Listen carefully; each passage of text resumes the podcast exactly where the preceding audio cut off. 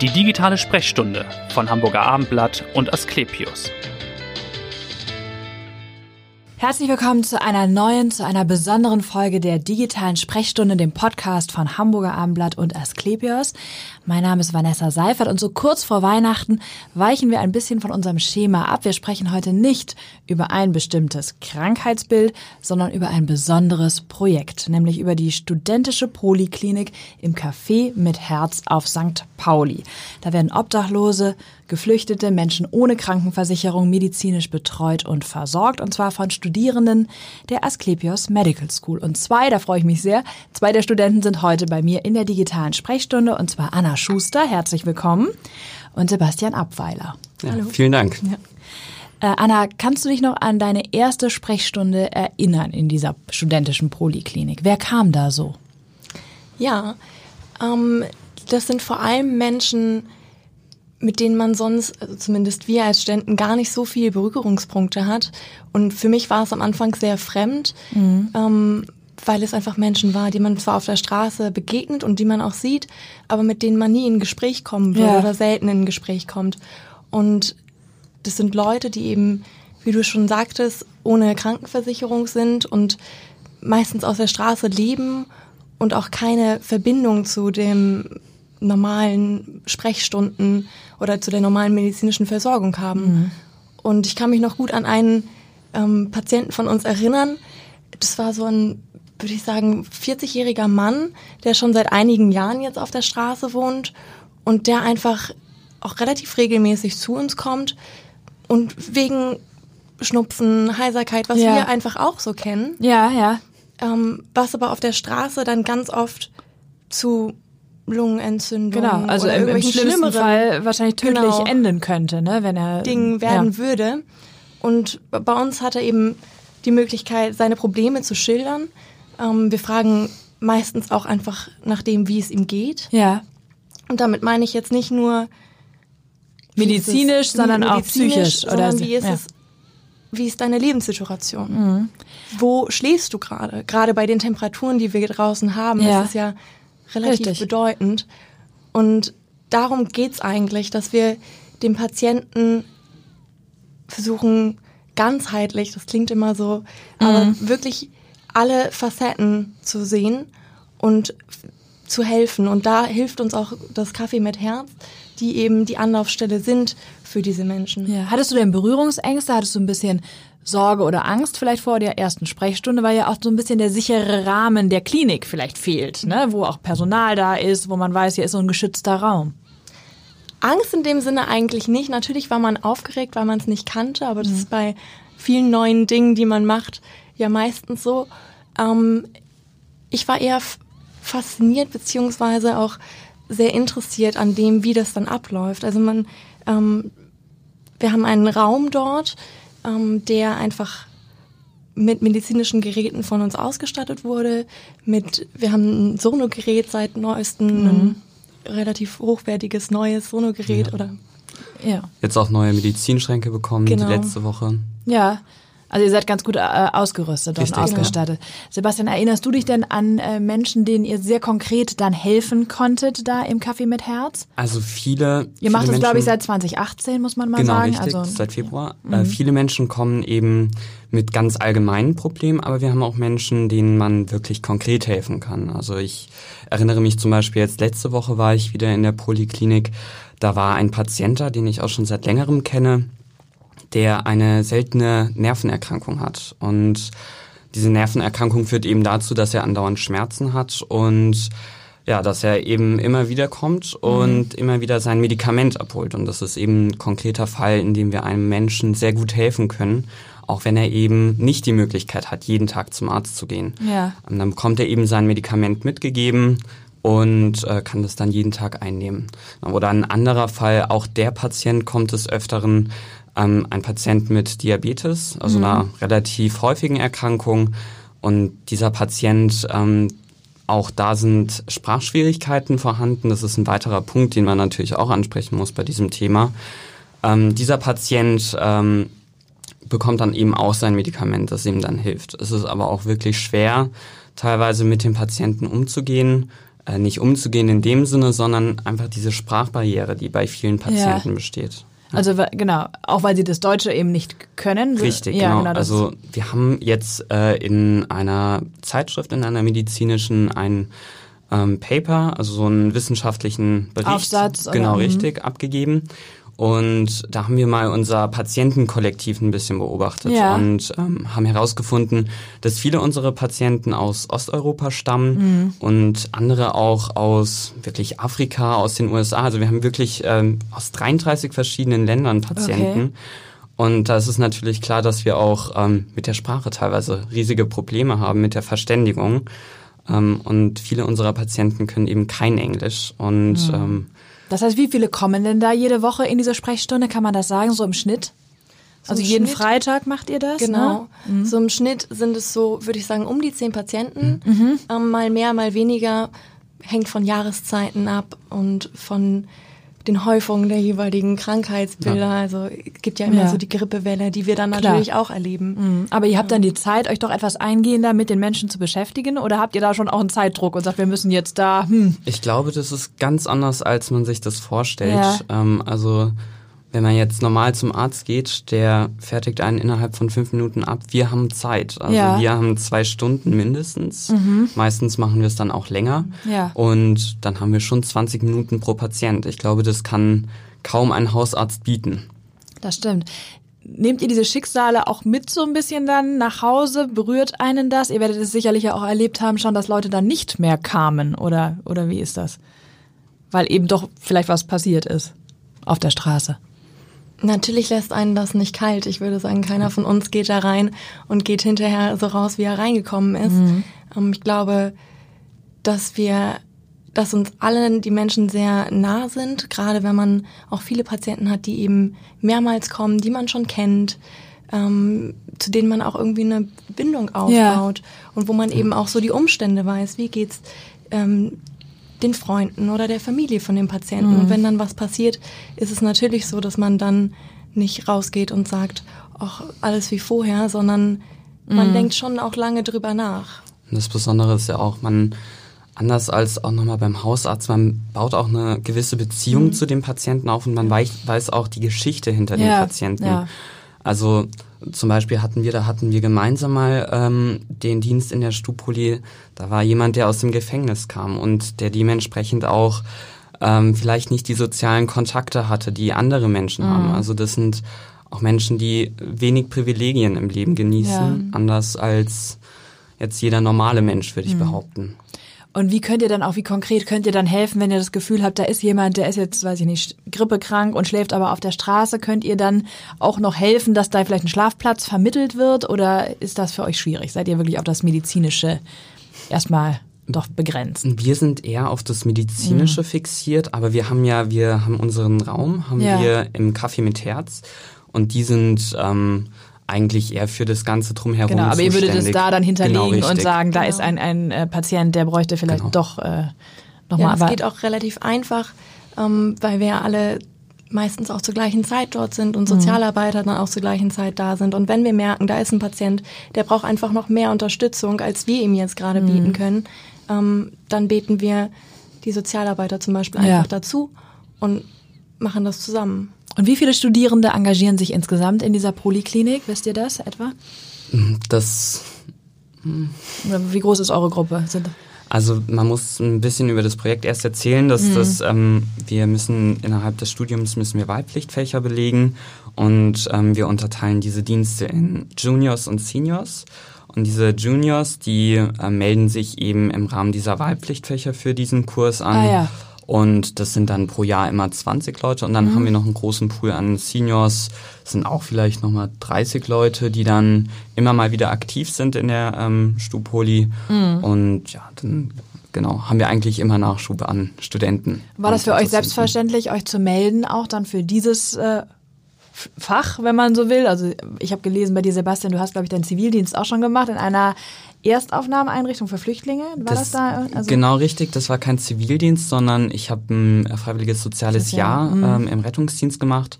und hatte deswegen auch die Ausbildung zum Rettungssanitäter und das war eben im Jahr 2016 und da kam ja diese große Flüchtlingswelle, Flüchtlingswelle, genau ja. auf und dann habe ich eben mich in so einem Erstaufla äh, Erstaufnahmelager ähm, engagiert. Ja. Genau. Und Anna, war das für dich auch selbstverständlich oder wichtig, jetzt da auch äh, im Café mit Herz eben zu arbeiten? Für mich persönlich ja, mhm. weil das für mich als ich beschlossen habe, Arzt zu werden, hatte ich so den Hintergedanke, ich möchte was verändern und ich mhm. möchte Menschen helfen. Und am Anfang dachte ich, dass ich das nur machen kann, wenn ich ins Ausland gehe und mit Ärzte um die Grenzen in die Krisengebiete ja, reise. Ja. Und dann ist mir eigentlich bewusst geworden, dass Gibt wir auch, auch Krise vor unserer Hause, ne? Haustür ne? mhm. eigentlich genau die gleichen Probleme haben.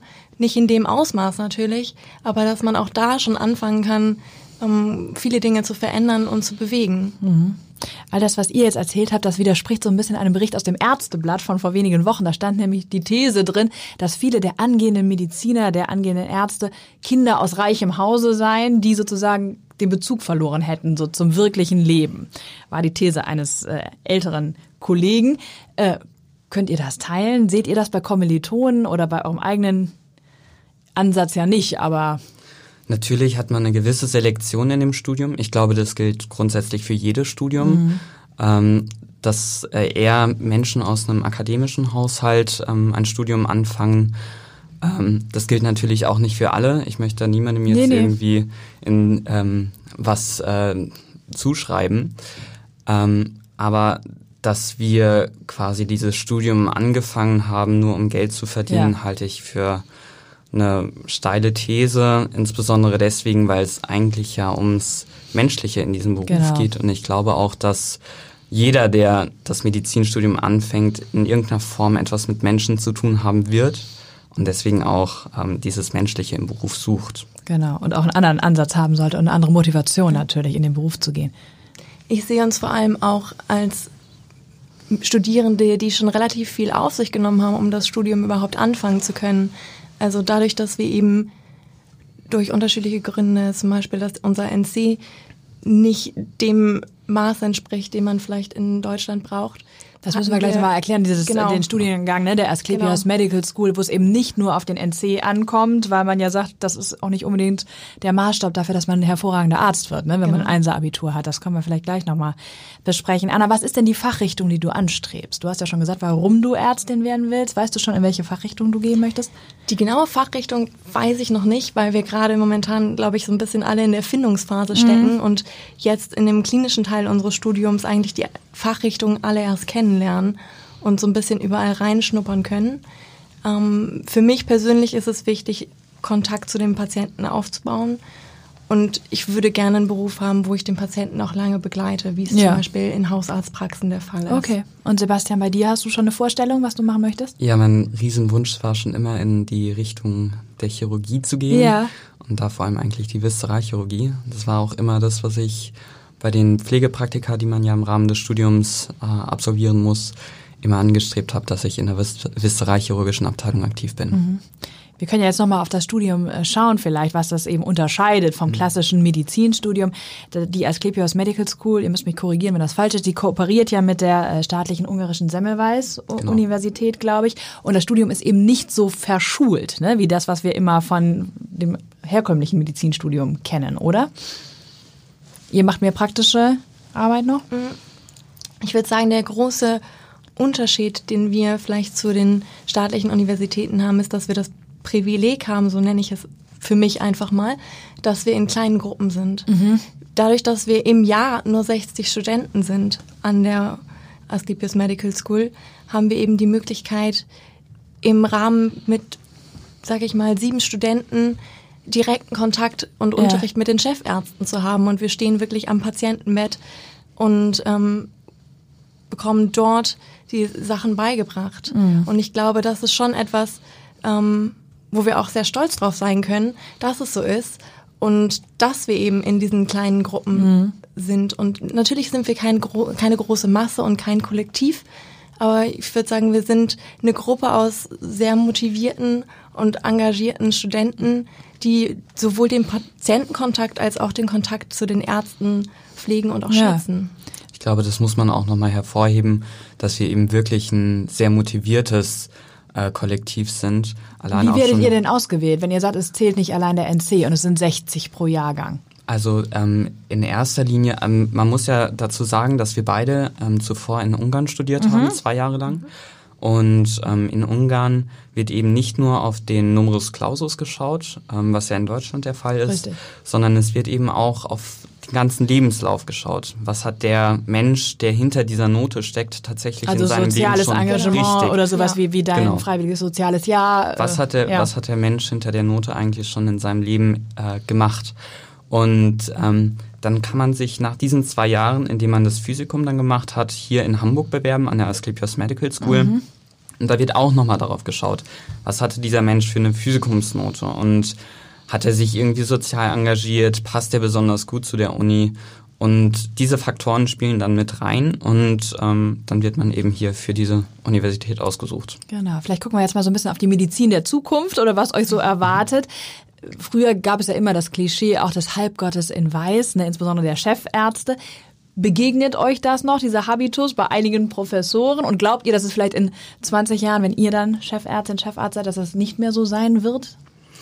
Also es geht schon eine gewisse Aura von Chefärzten aus. Ich glaube, das kann man äh, ihnen nicht abschlagen. Ja. Aber ähm, es, man hat schon ein Auge-zu-Auge-Gespräch heutzutage. Ja. Also es ist nicht, nicht mehr so, dass man an den Chefarzt herantritt und Angst haben muss, wenn man ihn etwas fragt, Mhm. sondern es ist schon so, dass wir auf ähm, gleicher Höhe miteinander sprechen können. Ja. Und dass die Chefärzte sich auch besonders viel Mühe geben, ähm, mit uns zu kommunizieren, so als ob wir schon äh, Mitarbeiter von ihnen wären. Ja, okay, also dann ist das ja gar nicht mehr so ein Gefälle, würde Nee, man sagen, ne? in, in, in, der, ja.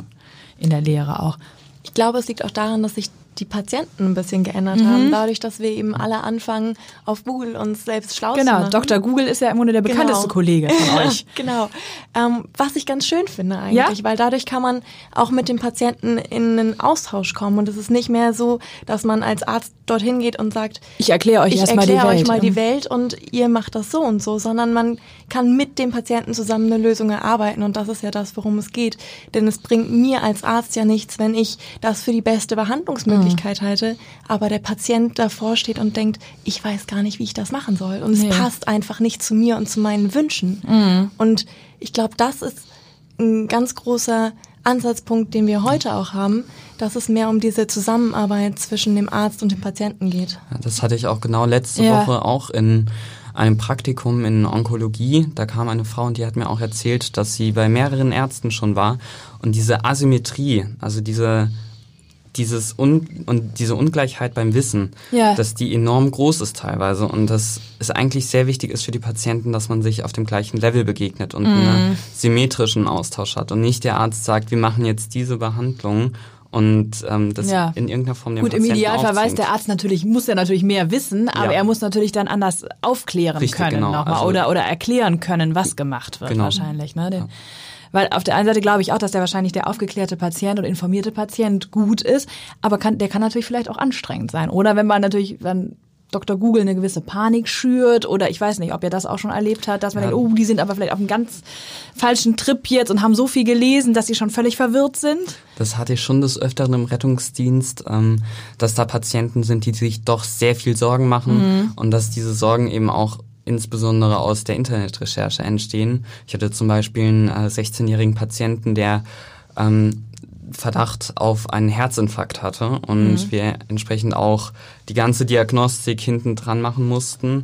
Äh, der Notarzt kam mit und so weiter und so fort. Also das ist schon auch eine Problematik. Aber er hatte, er hatte eben keinen. Er hatte keinen keinen, Herzinfarkt. Aber er hat von sich aus. Mhm. Er hat von sich aus gedacht oder das, das möchte man ja auch niemandem absprechen. Und Nee, man, man, es ist natürlich ja muss man möglich, das ja. ernst nehmen. Ja. Ähm, aber Dr. Google ist halt eben auch schon mit daran beteiligt, dass die Patienten heute sehr viel Angst haben und Mhm. relativ schnell diese Angst bekommen.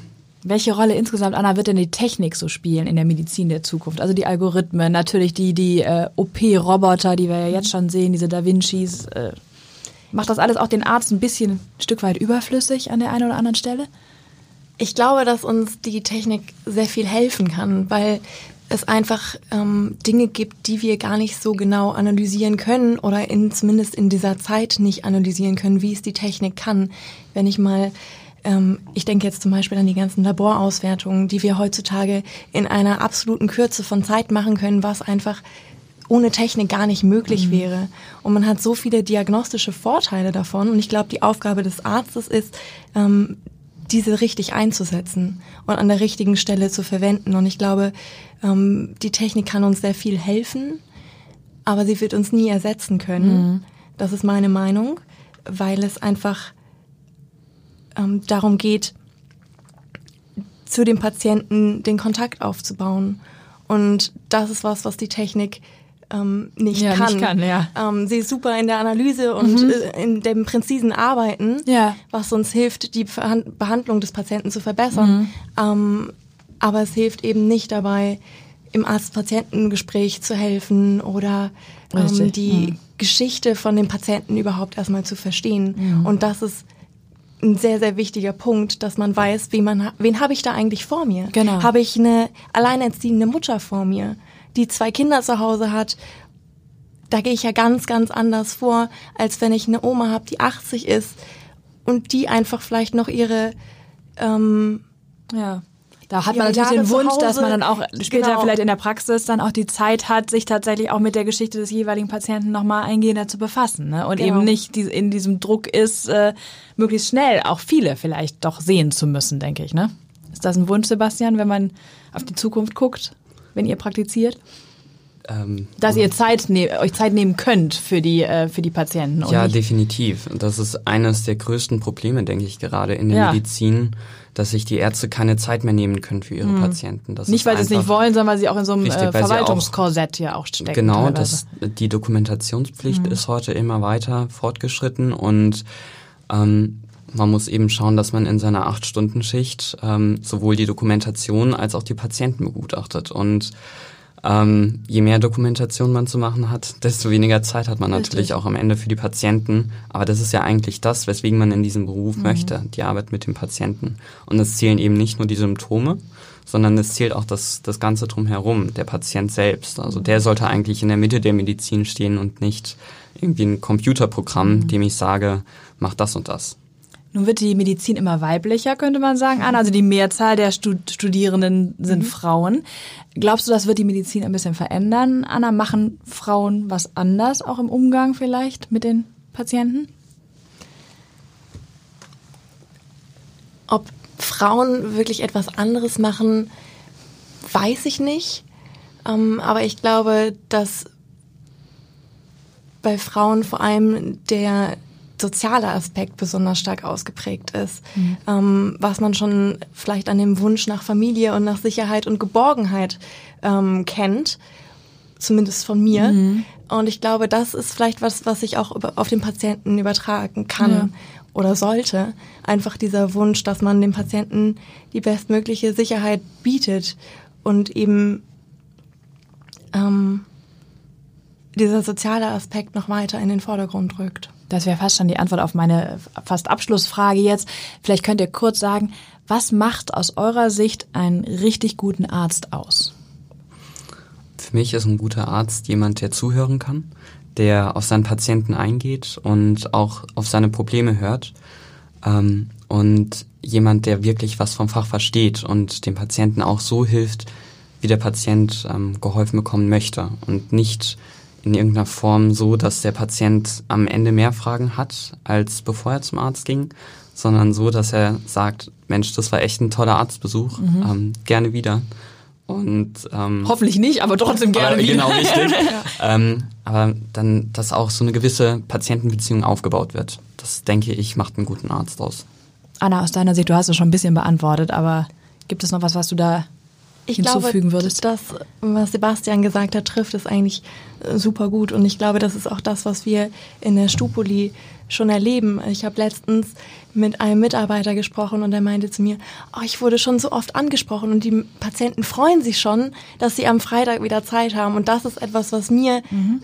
ähm, einfach ein super schönes Gefühl gibt und wo ich so denke, ja, da bin ich auf dem richtigen Weg oder da sind wir auf dem richtigen Weg, dass wir dem Patienten bestmöglich helfen können. Ja, sehr schön. Ich danke euch schon mal ganz herzlich, um euch noch persönlich vielleicht noch mal ein bisschen kennenzulernen zum Schluss. Wie entspannt ihr so? Was macht ihr, wenn ihr nicht in der Poliklinik seid, im Café mit Herz oder studiert im Hörsaal seid? Äh, was sind so eure Hobbys? Wie entspannt ihr? Ja, ist einerseits Sport. Also ich hatte jetzt dieses Jahr die Möglichkeit, bei einem Marathon teilzunehmen. Hier in Hamburg oder? Ja, hier in Hamburg. Ja. Äh, Es war super Wetter, wie man es von Hamburg kennt. Ähm, und äh, es war sehr kalt und sehr regnerisch. Ähm, aber trotzdem, das waren Und wie gut bist du durchgekommen? sehr gut. Ja. Also so wie ich es mir vorgenommen hatte. Und es war am Ende ein Gefühl, das ist unbeschreiblich. Also es gibt nichts, was, was damit vergleichbar wäre. Und jetzt Und- New York, äh, Tokio Oh, City? Nee, jetzt als nächstes kommt ein Triathlon hoffentlich. Aha, okay. Ähm, und ansonsten, genau, äh, wenn ich dann noch Zeit habe, ähm, mache ich viel am Computer. Ich äh, bin so ein Hobbyprogrammierer. Mhm. Nicht gut, aber ähm, das ist auch eine Sache, für die ich für die Stupoli mache. Ach so. Ähm, genau, dass wir da ein paar Programme haben und das mache ich dann noch in meiner Freizeit. Ja, nicht schlecht. Und Anna, du? Ich singe super gerne, also es macht mir einfach Spaß. Und Bist ich, du in einem Chor oder? äh, momentan gerade nicht, ich bin noch so ein bisschen auf der Suche. Mhm. Ähm, und war früher in ganz vielen Chören und habe auch schon immer super viel gesungen. Und deswegen ähm, ist es, glaube ich, was, was mich immer begleiten wird. Und ansonsten genieße ich es einfach draußen rumzulaufen und Fotos zu machen, tatsächlich. Gibt's ja auch in Hamburg viele schöne Da gibt Motive. super viele schöne Orte. Ich danke euch ganz herzlich, dass ihr heute da wart, in der digitalen Sprechstunde ein bisschen gesprochen habt über euer Studium, über euer Engagement und äh, alles Gute weiterhin. Und äh, ich glaube, die Patienten, die euch später mal begegnen, die können sich auf jeden Fall freuen. Und auch die, die euch jetzt schon in der Stupoli dann Dankeschön. begegnen. Vielen, vielen Dank.